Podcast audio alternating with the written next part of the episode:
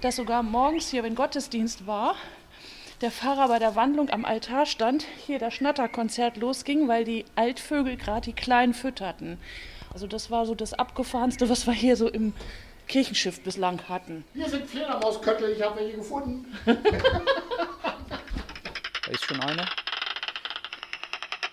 Das, was wir jetzt hören, das ist der, der Jagdruf der Fledermaus. Das heißt, sie ortet, sie ist auf der Jagd und sie ortet jetzt ihre Beute. Bewahrung der Schöpfung ist ein Thema, was es schon immer gab in der Theologie. Als Kirchengemeinden haben wir unheimlich viel Potenzial, wir haben viel Fläche. Moin. Die Reportage.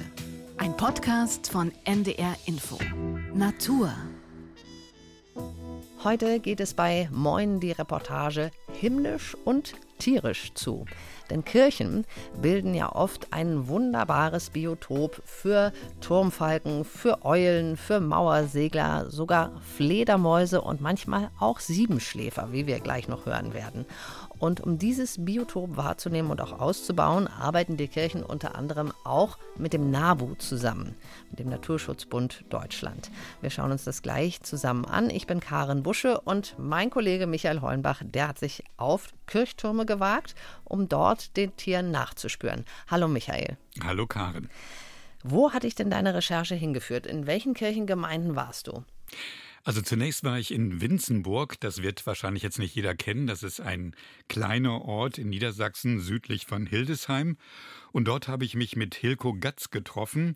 Er ist dort Heimatpfleger und Vorsitzender ja, des äh, Verkehrsvereins mit dem schönen Namen Südlicher Sackwald. Mhm. Und vor allem kümmert er sich aber zusammen mit seiner Frau Stefanie um die katholische Kirche Mariä Geburt. Und wahrscheinlich auch um die Tiere, die es dort gibt. Genau, wir standen draußen vor diesem viergeschossigen Kirchturm.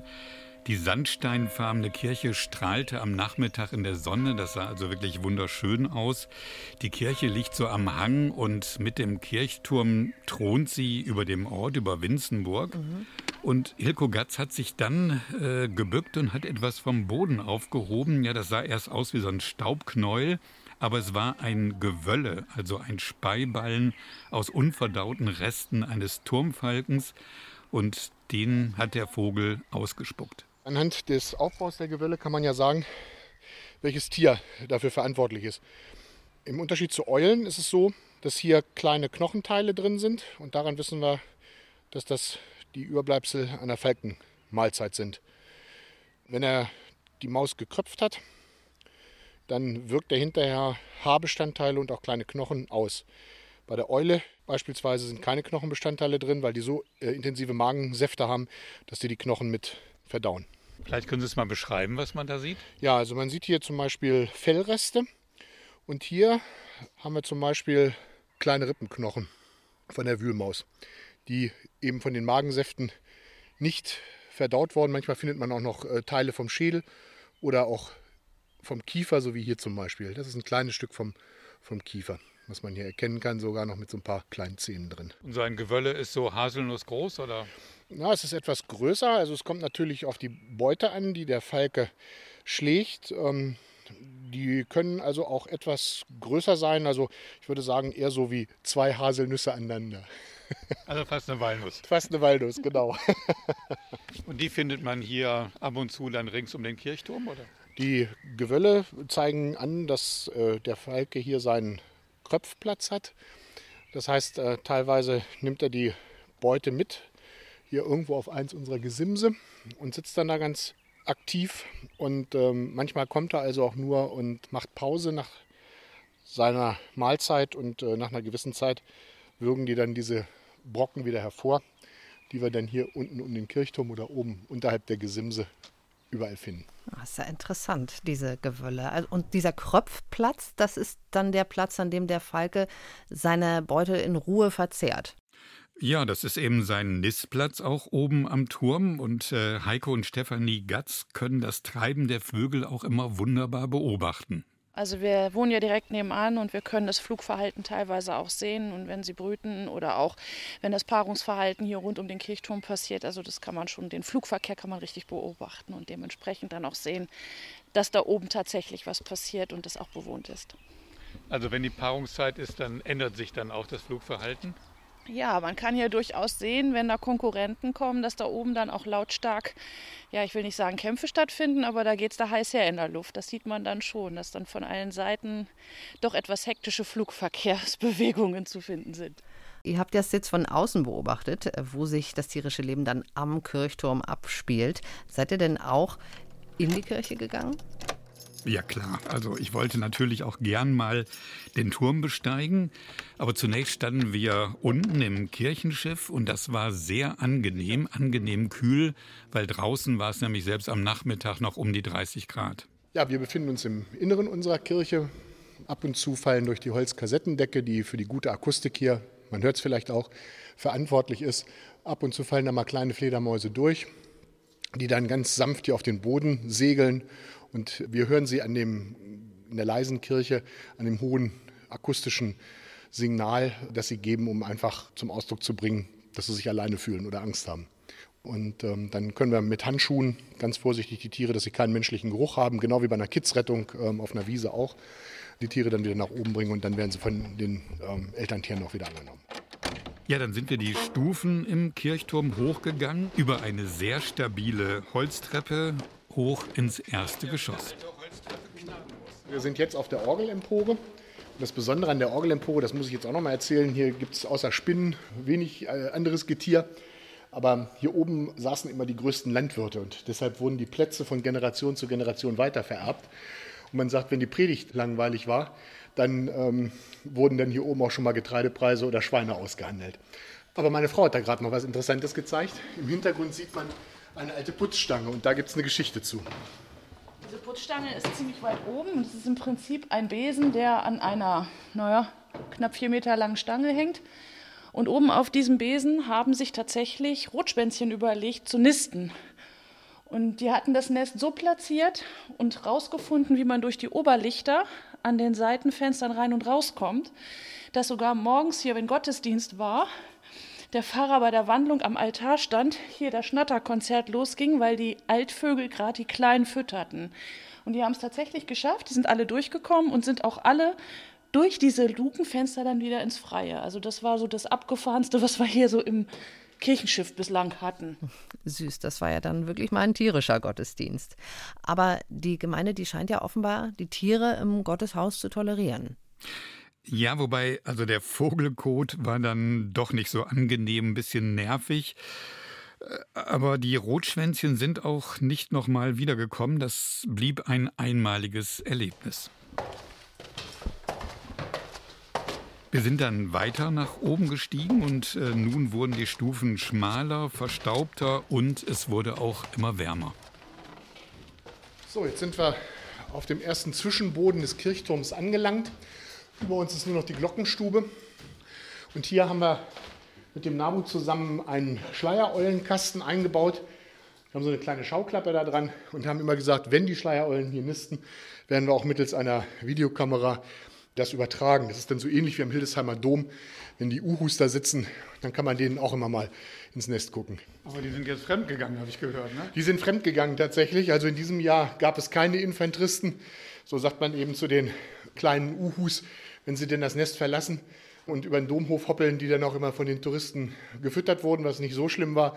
Aber schlimm war, dass sie sie immer streicheln wollten und das gefiel denen irgendwie überhaupt nicht. Aber das ist bestimmt nicht der Grund, dass sie dieses Jahr ausgeblieben sind. Aber sie sind zu den Protestanten, glaube ich, gewechselt. ja, tatsächlich äh, nisten sie bei, in St. Andreas, ja, genau. Aber im Zeichen einer guten Ökumene, was soll's.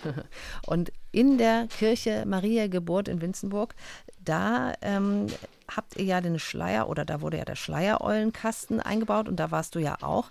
Habt ihr da den Eulen gesehen?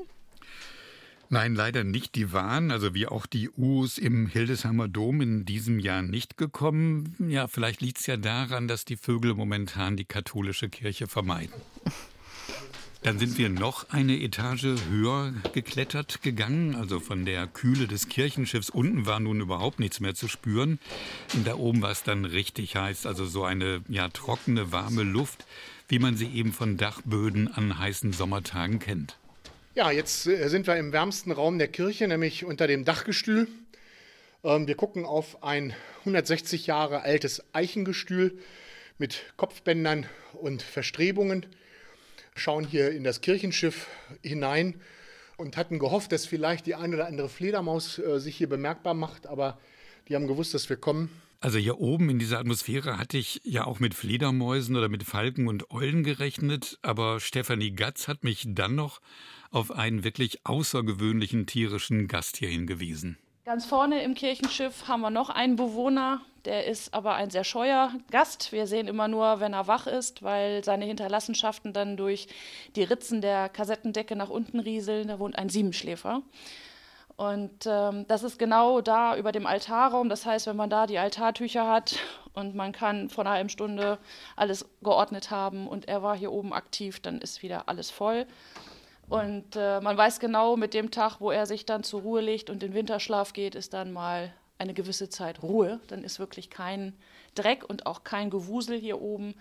Ähm, und im Frühjahr, wenn er dann wach ist, dann kann man direkt anhand der Hinterlassenschaften sehen, okay, er ist wieder wach und tut hier oben wieder seinen Dienst sozusagen. Hier sind Fledermausköttel, ich habe welche gefunden.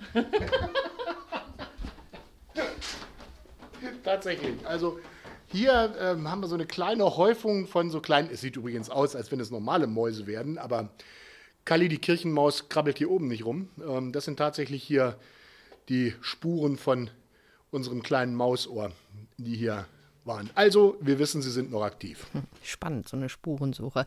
Also, du hast ja vorhin auch schon erwähnt, dass auch Falken am Kirchturm nisten. Habt ihr denn welche gesehen auch dort? Ja, als ich oben im Turm war, haben wir leider keine gesehen, aber wir haben uns dann von innen angeschaut, wo die Turmfalken normalerweise sitzen.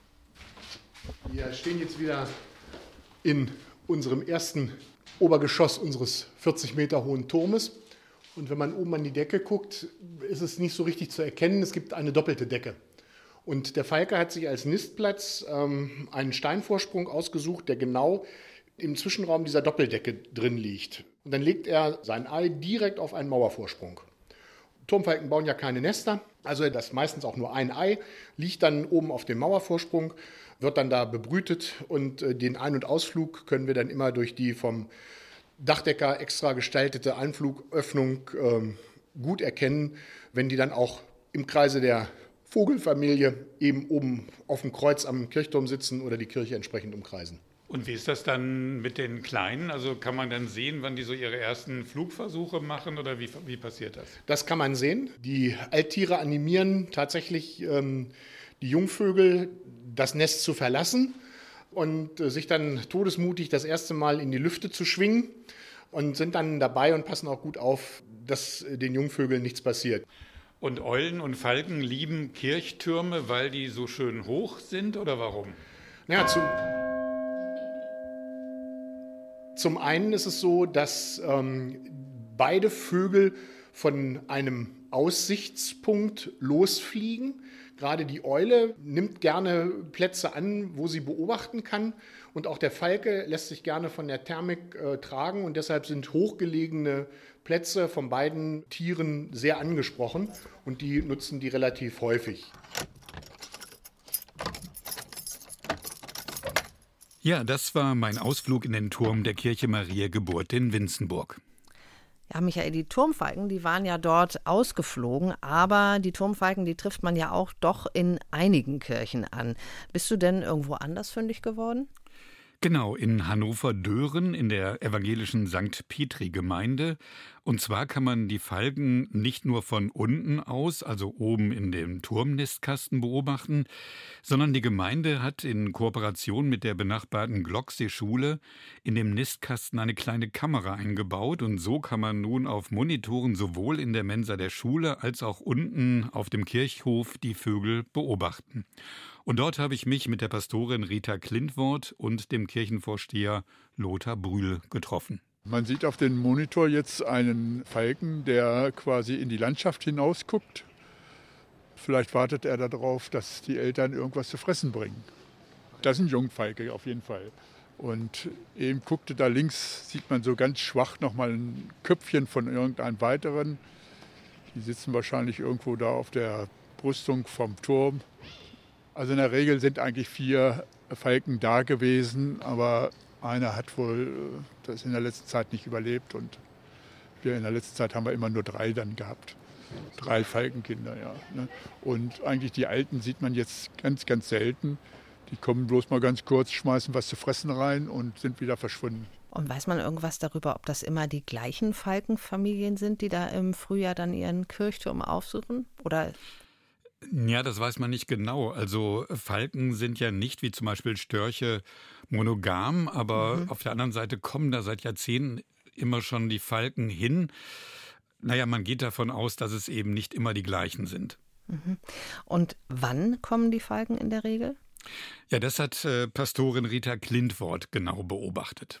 Erste Erkundung hat äh, ein Falk äh, schon Mitte Februar gemacht und dann eine Taube verscheucht und sich ein Falkenweibchen gesucht.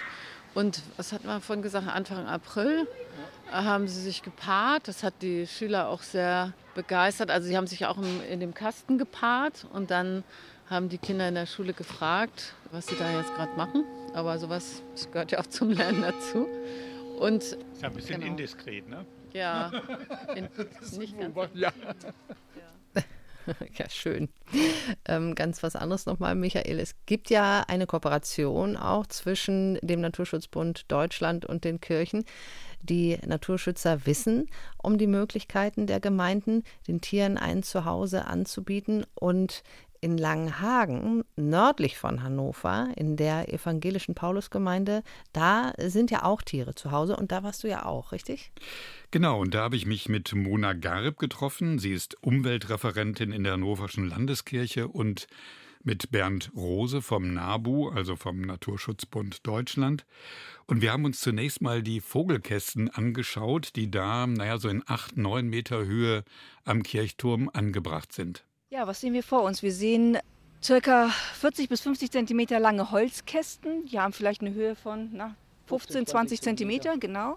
Vorne sind vier Einflugöffnungen. Das sind quasi Ersatzhabitate, also Nistmöglichkeiten für die Schwalben. Also Ersatzhabitate, das sind dann einfach gesprochen die Nistkästen, die wir kennen. Keine natürlichen Nistplätze, sondern eben ein, ein gefertigter Nistplatz sozusagen. Ja, genau, weil normalerweise würden die Tiere in kleinen Felsnischen äh, brüten, aber die gibt es eben in Langenhagen so nicht. Auf der anderen Seite müssen diese Nistplätze aber auch hoch genug sein. Und das hat mir nochmal genauer Bernd Rose vom NABU erklärt. Die Vögel, die brauchen immer eine gewisse Sicherheit und die Sicherheit gibt ihnen die Höhe. Und je tiefer so ein Schwalbenhaus ist letztendlich oder ein Schwalbennest ist, desto unsicher fühlen die sich, weil unten könnte der Marder die Katze warten. Und das sind auch sehr geschickte Jäger. Waren das gerade Mauersegler, die wir da gesehen und hören konnten? Äh, ich bin gerade auch am gucken. Ich meine, das sind Mehlschwalben. Mehlschwalben und Rauchschwalben erkennt man ja. Mehlschwalben haben hinten quasi den weißen Fleck und äh, Rauchschwalben haben eben noch einen signifikanten roten Gesichtsbereich. Wenn die natürlich so schnell unterwegs sind, ist es schwierig. Manchmal erkennt man sie aber auch noch am Ruf. Also den Apus Apus, den Mauersegler, erkennt man am signifikanten Schreien. Aber Sie sehen die Geschwindigkeit. Es ist irrsinnig schnell, auch für ein geschultes Auge ja, ja. zu erkennen. Ja, Wer bist du gerade? Im Moment haben wir gesehen, sechs bis sieben Vögel waren in der Nähe. Während wir hier gesprochen haben, sind zwei in die eine untere Behausung quasi eingeflogen. Die sind da im Moment drin. Ich habe ja auch schon mal Nistkästen aufgehängt, äh, allerdings für Kohlmeisen und für Blaumeisen. Und die sind dann da tatsächlich auch früher oder später eingezogen. Kann man das sagen, wie wahrscheinlich das ist dann, dass auch Vögel in aufgehängte Nistkästen einziehen? Ja, so direkten Automatismus gibt es nicht. Man muss schon ein bisschen Geduld haben. Schwalben als auch Mauersegler sind Tierarten, die äh, ja, ihren Lebensraum sehr gut kennen, auch ihre Behausung sehr gut kennen. Auch wenn sie zum Überwintern in Süden fliegen und dann im wieder zu uns kommen, wissen sie ganz genau, wo ist eigentlich mein Zuhause. Zwischen drei bis fünf Jahre benötigen die Tiere, um eben einen neuen Kasten anzunehmen. Umso größer ist natürlich die Freude bei den Naturschützern, die Jahr für Jahr darauf hoffen und warten und gucken, na, ist er angenommen? also man ist dann sehr äh, voller Vorfreude, wenn es da mal soweit ist, genau. Und man weiß nicht genau, wie die Vögel, wenn sie zurückkommen, dann ihre Heimat sozusagen ihr Ziel wiederfinden. Der Vogel hat natürlich auch, wenn er jetzt nach Afrika zieht und auch wieder zurück, er hat natürlich so eine, so eine Art äh, Kompass im, im Kopf. Genau. Die Forscher rätseln immer noch, wie ist das möglich, aber die Vögel finden den Weg zurück und seltsamerweise, ob nun Schwalbe, letztendlich Mauersegler, die finden immer wieder zielgerichtet im Prinzip ihr Nest vom Vorjahr. Fledermäuse genau das Gleiche. Voraussetzung ist natürlich, um sich letztendlich äh, zu vermehren wieder, die Nahrung muss da sein. Die Tiere fliegen im oder laufen immer dorthin, wo eben ausreichend Nahrung ist.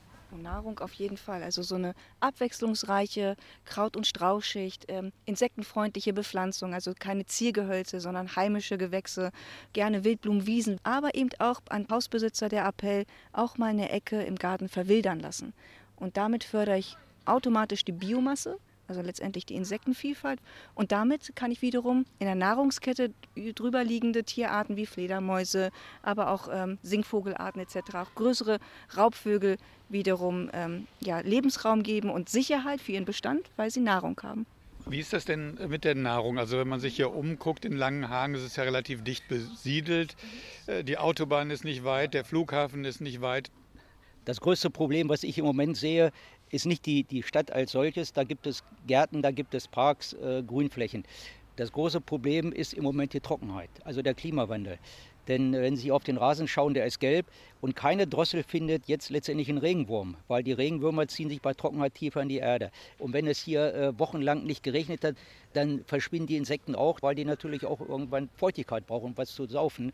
Und die Singvögel letztendlich im Nest auch. Die Mutter holt ja immer Wasser herbei, was die Mutter im Schnabel hintransportiert.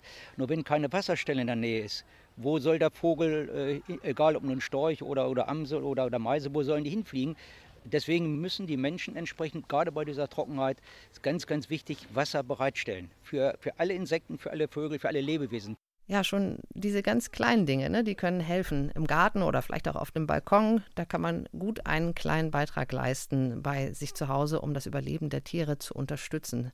Dieser Sommer ist ja auch wirklich sehr heiß und da ist es ja auch klar, dass auch die Tiere, auch die Vögel darunter leiden. Ne? Ja, das, das hat auch viele Aspekte. Also Mona Garib hat mir erzählt, dass schon die Brut äh, beziehungsweise eben die ganz jungen Vögel ja sehr unter diesen unter dieser Hitze unter diesem Sommer leiden, also selbst in den Nistkästen. Also Ersatzhabitate hängt man ja klassisch nicht in den Süden. Auch nicht an die Westseite, weil wegen Witterung und so weiter, sondern man hängt sie eigentlich immer an die Südostseite. Jetzt muss man natürlich aber bedenken, dass wenn wir das Thema haben des Klimawandels, wir haben immer stetigere heiße Tage und längere Phasen dann heizt so ein Kasten, wenn wir 30 Grad Außentemperatur haben, innen drin durchaus 50, 60 Grad. Und das hält sich. Die Hitze staut sich da drin. Und ob ich da nur eine Brut drin habe, also entweder Eier oder Jungvögel, aber auch Altvögel, die fliegen raus, hinterlassen leider Gottes, was sie in der Natur seltenst machen, aber aus Überlebensinstinkt hinterlassen sie dann ihre Jungvögel da drin wenn die Jungvögel schon so weit flügge sind, stürzen sich teilweise auch raus. Das ist wirklich dramatisch mit anzusehen und da haben Naturschutzverbände allerhand zu tun, um äh, Tiere dann aufzufangen, aufzupäppeln, zu verteilen an Wildtierauffangstationen oder an private Päppelstationen etc. Also es ist immer eine Riesentragödie. Hm. Also äh, das heißt wirklich, wenn es zu heiß wird in diesen Nistkästen, dann verlassen die Altvögel den Nistplatz und lassen ihre Jungen zurück. Genau, um selbst zu überleben. Und die Jungvögel, ja, stürzen sich raus, wenn sie können. Manche überleben, manche eben auch nicht. Mhm. Und nochmal was ganz anderes. Wir haben ja schon davon gesprochen, dass die Vögel offenbar kirchliche Gebäude gut annehmen. Das gilt ja, wie wir vorhin bei den Falken schon erfahren haben, auch für Kirchtürme.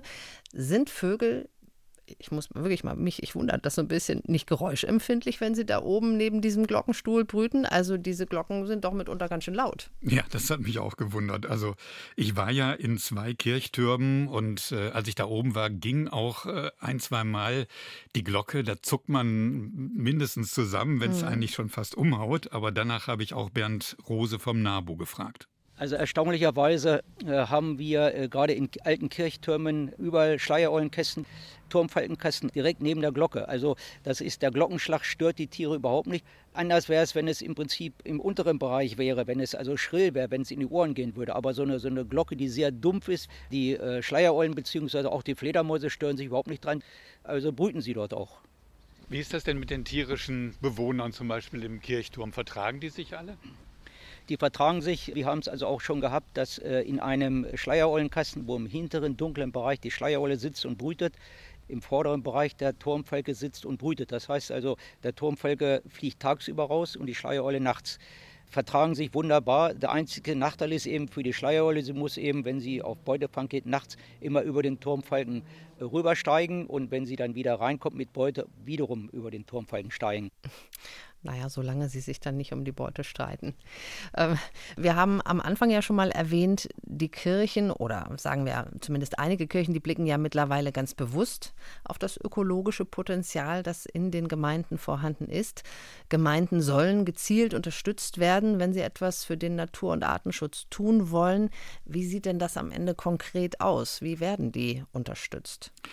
Ja, das kann zumindest für die Hannoversche Landeskirche am besten Mona Garib erklären. Sie ist nämlich in der Landeskirche zuständig für das Projekt mit dem Namen BIC. BIC ist das Akronym, das bedeutet Biodiversitätscheck in Kirchengemeinden. Das ist ein Projekt, das hat im April 2021 begonnen und endet im März 2026.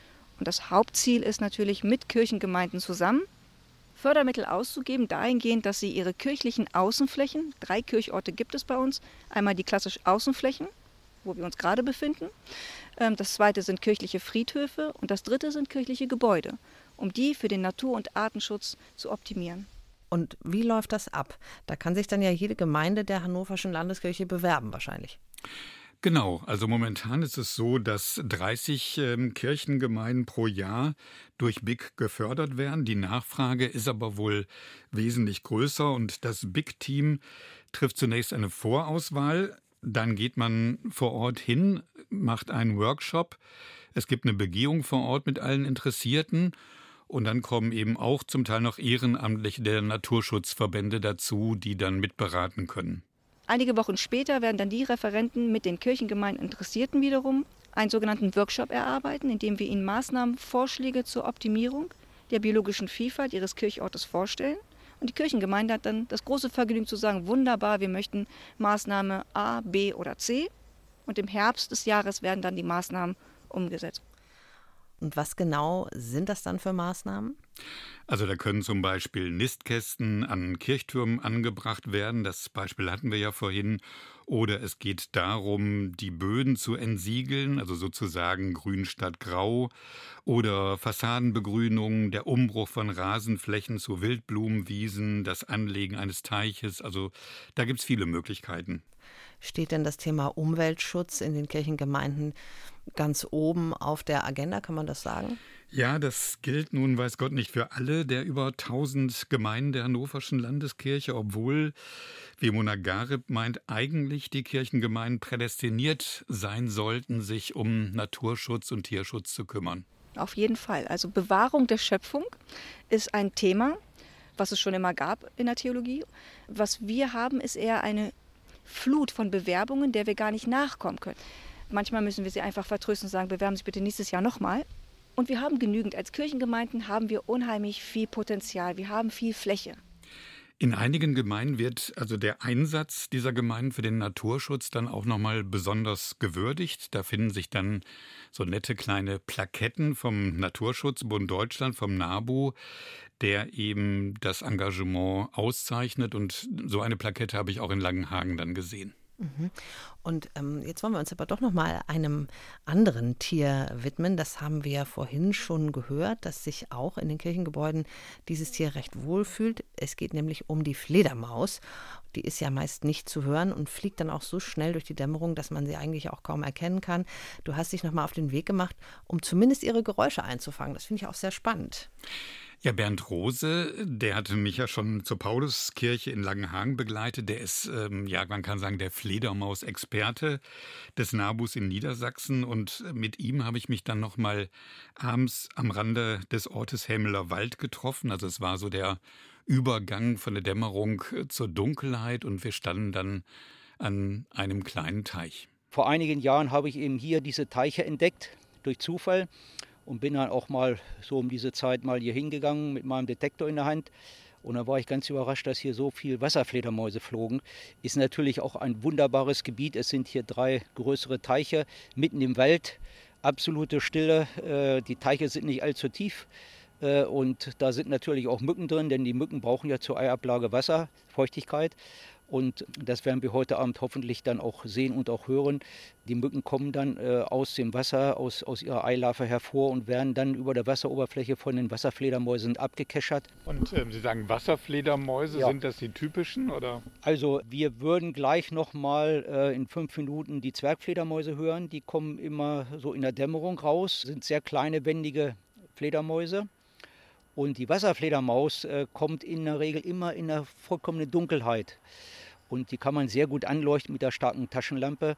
Und der Vorteil ist, sie fliegt sehr dicht über der Wasseroberfläche, weil sie eben die Mücken fangen will. Und man kann sie dann sehr, sehr gut mit einem starken Strahler äh, anleuchten. Und vor allen Dingen der Vorteil ist, sie haben auch eine schöne helle Bauchseite. Und wenn sie dann mal so eine Kurve drehen, dann sehen die Leute auch diese schöne helle Bauchseite. Äh, und gleichzeitig habe ich dann den Detektor an, da hört man dann auch die Fledermausrufe. Der Fledermausdetektor, der hat ungefähr die Größe eines Handys. Das ist ganz sinnvoll, so einen Detektor zu haben, weil der Mensch, der kann ja Geräusche nur bis ja, 16 bis 18 Kilohertz hören. Aber da fangen die Fledermäuse eigentlich erst gerade an mit ihren Rufen.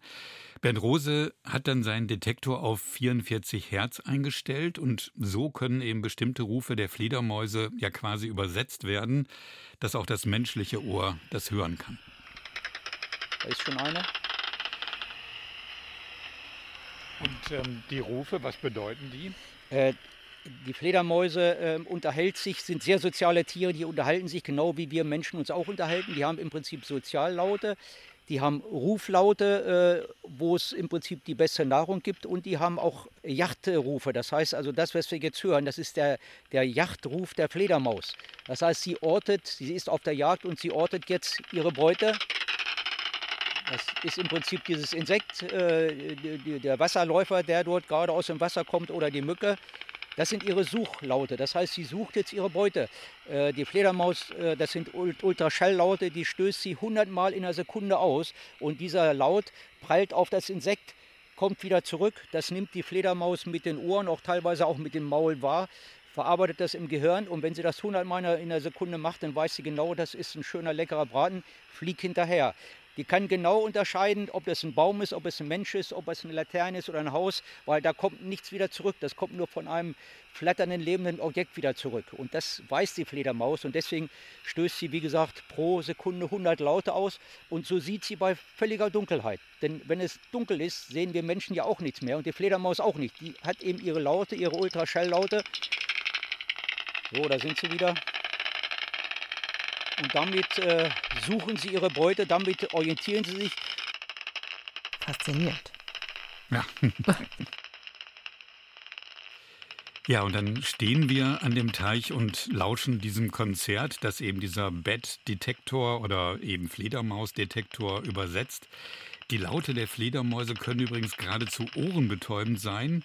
Ja, nur nicht für den Menschen, denn der kann diese Frequenzen nicht wahrnehmen. Das ist wieder so ein Zwerg. Der flitzt da oben irgendwo rum. Oh, ich finde, die sind schon relativ groß, ne? Ja, aber, aber letztendlich, wenn die Flügel angelegt sind, alle so groß wie mein Daumen. Äh, wenn die natürlich die Flügel aufhaben, sind sie ungefähr so, sagen wir mal, 12, 15 Zentimeter groß. Äh, sehen immer mächtig aus, aber in Wirklichkeit sind es alles kleine Tiere. Also auch diese Zwergfledermaus und auch die Wasserfledermaus passen alle in eine Streichelschachtel rein. Größer sind die nicht, wenn die Flügel angelegt sind. Das sind alles kleinere Arten, Das war ja wirklich ein beeindruckendes und wirklich schönes Fledermauskonzert. Und damit kommen wir auch schon zum Ende dieses Podcasts. Michael, das, das ist ja schon wirklich interessant, wie viele Tiere sich da auf kirchlichem Terrain heimisch fühlen. Ja, und ich war auch überrascht, wie viel man doch ja mit zum Teil wenig Aufwand für den Tierschutz dann leisten kann und ja, welche Möglichkeiten auch die Landeskirchen, aber dann konkret vor Ort natürlich die Kirchengemeinden haben, um Tiere zu unterstützen, dass die sich vor Ort ja quasi in den Kirchengemeinden heimisch fühlen.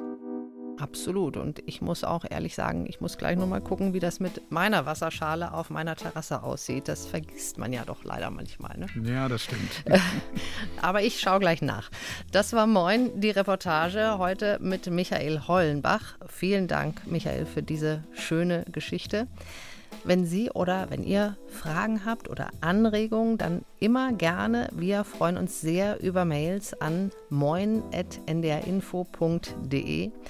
Mit im Team waren heute Katharina Jetter, Doris Schiederich, Sabine Suhr und Hanna Brünjes. Ich bin Karen Busche. Michael und ich, wir sagen Tschüss. Tschüss. Und bis zum nächsten Mal. Ein Podcast von NDR Info.